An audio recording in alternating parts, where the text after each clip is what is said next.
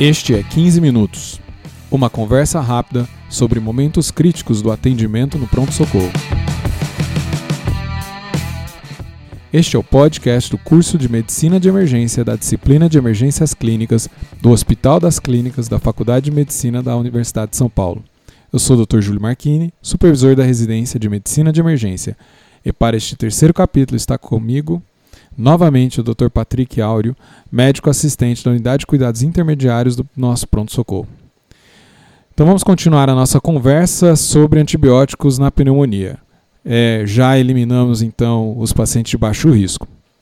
E os demais pacientes que não são de baixo risco? Então já fizemos lá o nosso PSI Port, eu vou pedir aí para o é, pro ouvinte é, se reportar aí ao podcast anterior sobre é, os, o, os scores de, de risco na pneumonia. E vimos que o paciente é de risco intermediário ou risco alto. Como é que a gente faz, Patrick? Então, Júlio, nesses pacientes que não são de baixo risco, ou seja, os pacientes de risco intermediário alto, aqueles que apresentam alguma alteração no exame físico, alguma alteração nos exames laboratoriais que fazem com que eles tenham uma maior mortalidade, eles precisam de uma atenção diferenciada no cuidado. E aí essa atenção diferenciada no cuidado vai também do aumento do espectro antibiótico que você vai usar.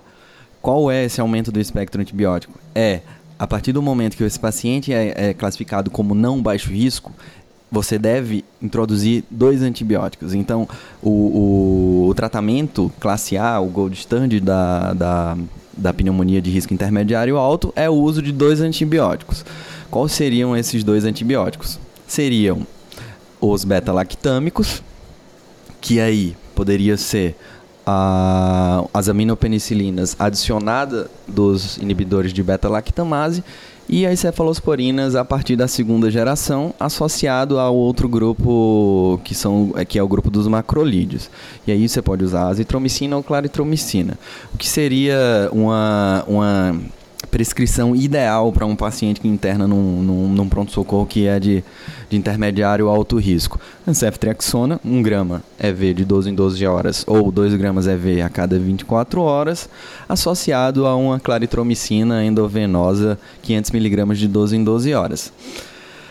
É, nesse grupo de pacientes, quando o paciente é de intermediário ou alto risco, você está autorizado como segunda opção se você não puder usar os beta-lactâmicos ou os macrolídeos, introduzir a quinolona respiratória, fazendo um paralelo com os pacientes de baixo risco, aqueles pacientes de baixo risco que são que têm comorbidades ou os pacientes de baixo risco que usaram antibiótico nos últimos 90 dias. A proposta terapêutica é a mesma. Então, primeiro, primeira opção, macrolídeos mais beta-lactâmicos, segunda opção, quinolonas respiratórias. Bom, então cobriu aí é, os intermediários. Intermediários e alto risco é, estão cobertos né, nesse grupo de pacientes. Aí, esse grupo de pacientes, eles têm uma particularidade. Se o paciente apresenta uma gravidade maior do quadro clínico, é mandatório que se pesquise dentro da história clínica do paciente a indicação ou não de cobertura para pseudomonas uma bactéria que vem da comunidade, só que ela é intrinsecamente resistente aos, aos antibióticos que a gente usa rotineiramente no, no nos pronto-socorros ou nos hospitais. Como é que a gente faz essa suspeita aí? A suspeita é dada pelos se o paciente for de alto risco, lógico que a pseudomonas não, ela não se associa a quadros clínicos leves, é, associados a pacientes que usaram antibiótico endovenoso no último mês, por mais de 48 horas, pacientes que estiveram internados nos últimos 7 dias por mais de 48 horas, pacientes que usam é, corticoterapia, usam corticoides numa dose é, equivalente de prednisona maior do que 10 miligramas por dia por mais de 15 dias. Os pacientes que são neutropênicos, ou seja, aqueles que têm neutrófilos, neutropênicos graves, aqueles que têm neutrófilos menor do que 500, ou então os pacientes que têm doença estrutural pulmonar. Leia-se doença estrutural pulmonar, bronquiectasias, tá certo? Ou então, alguns estudos já falam, pacientes com DPOC grave, avançado, pacientes que têm uma é, que tenham DPOC que são acompanhados em ambulatório e que já, já tiveram um, um escarro positivo para pseudomonas, uma vez pseudomonas, sempre pseudomonas, ou então você pode usar pela gravidade mesmo. Pacientes que têm VF1 menor do que 50%, que são os DPOCs graves, os pacientes que têm alta recorrência de internação, de, de exacerbações, que, se, que seriam os pacientes do Gold D. Nesses pacientes com pneumonia, você está autorizado a fazer a cobertura para pseudomonas.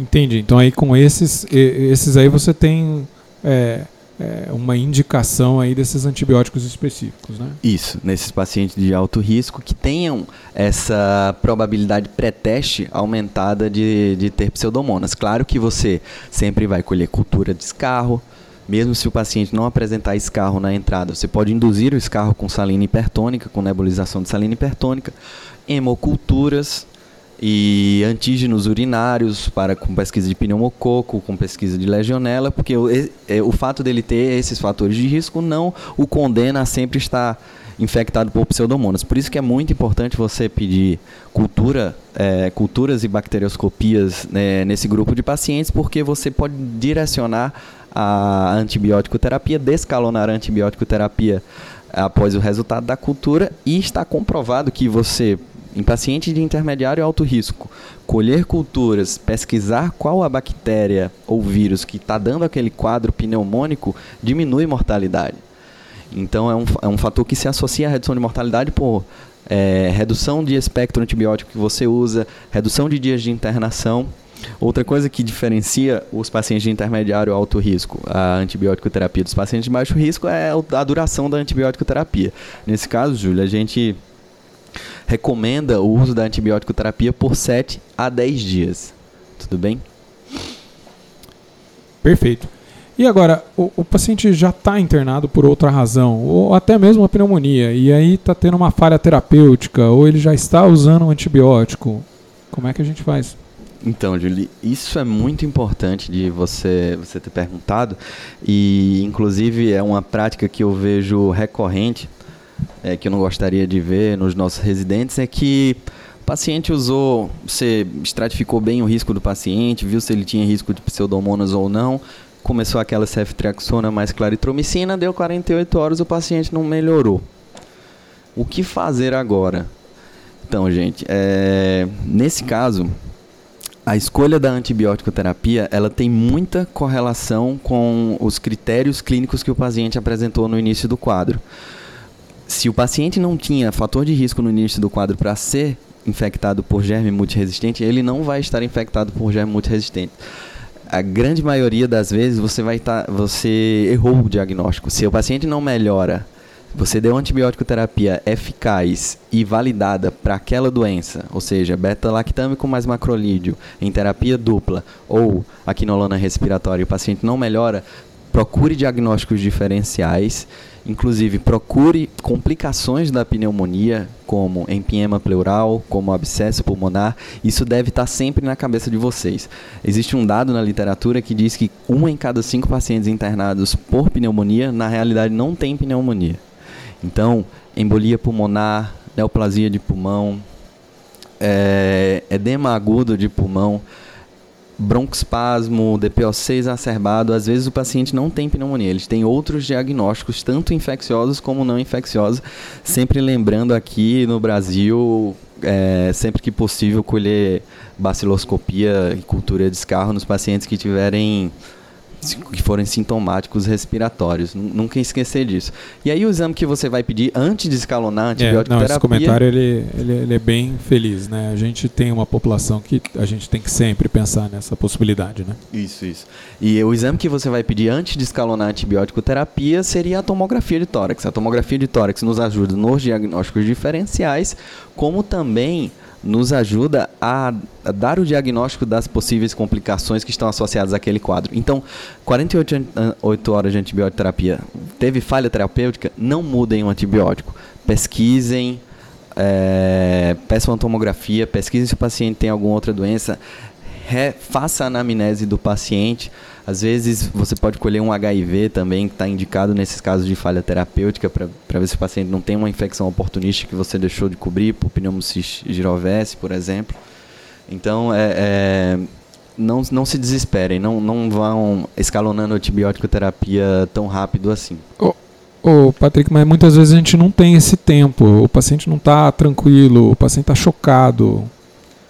Se tiver choque, é, choque séptico associado a, a, esse processo infeccioso, Júlio, é, existe indicação, se tiver mais de 48 horas de internação, de escalonar antibiótico terapia e aí depois e recoletar culturas e fazer, fazer os exames necessários nesse momento para depois, se você é, errou o diagnóstico, você pode redescalonar re, re novamente. Porque o que, é que acontece? Se o paciente tem choque séptico, você não pode errar. Então você atira com bala de canhão e. Aí depende um pouco da CCH de cada local. Isso, vai depender a, a, o antibiótico que você vai usar, se é, vai ser mero ivanco, se vai ser taso ivanco, se vai ser só taso sim, só piperacilina Ou, ou às vezes você nem vai cobrir gram positivo, né? Não é uma flora que é todos os que são em todos os hospitais. Eu sei que aqui no nosso, no nosso é, hospital no, a gente tem que cobrir, né? No nosso hospital, é, infelizmente, o, a quantidade de, de Staphylococcus muito droga resistente, ela, ela é, é muito alta. Existe a indicação de que se o paciente tiver choque séptico, você introduz a, o, o, tratamento duplo, ou seja, tanto para gram positivo quanto para gram negativo. Mas essa, essa é uma epidemiologia dos Estados Unidos. Infelizmente, a gente não tem nada que nos que nos de, de diretriz que nos suporte para fazer essa cobertura. Não diretriz, mas talvez a epidemiologia das culturas do nosso serviço. Isso, cada um, cada cada CCH, cada serviço. cada serviço deve ser responsável por fazer sua própria epidemiologia. E aí nesses casos o paciente não não melhorou, fez choque séptico, escalone antibiótico terapia. Se o paciente não fez choque séptico, não tem disfunção hemodinâmica, procurem o diagnóstico e não escalone antibiótico terapia. Tenham calma que vai dar tudo certo. Muito bem, acho que cobrimos então todo o espectro aí de pneumonia, do, dos casos mais baixo risco aos casos internados chocados. É, e queria agradecer muito obrigado, Júlio, Patrick, pelo a... convite. Fico honrado pelo convite e, e, Acho que você vai ser um convidado frequente aí. Estamos juntos. Muito bem. É, queria convidar todo mundo a conhecer o nosso curso, tá? É o curso de medicina de emergência. O curso começou é, agora em maio. Já foi, já tivemos aí o, o módulo de emergências gerais, emergências respiratórias, emergências cardiológicas. Todas as aulas ficam disponíveis, a gente tem casos clínicos, a gente tem um fórum onde é, a gente, nós coordenadores do curso respondemos diretamente para todas as perguntas que são feitas. É, temos aulas complementares, vídeos complementares. É, o material é bem vasto, um curso muito interessante. O Dr. Patrick participou agora do, do das emergências respiratórias. É, e está também ajudando né, a responder perguntas no, no fórum também. É, Para você conhecer, você pode entrar no link é, tiny.cc barra emergência, é tiny.cc barra emergência. E é isso aí. Até a próxima, todo mundo. Até a próxima.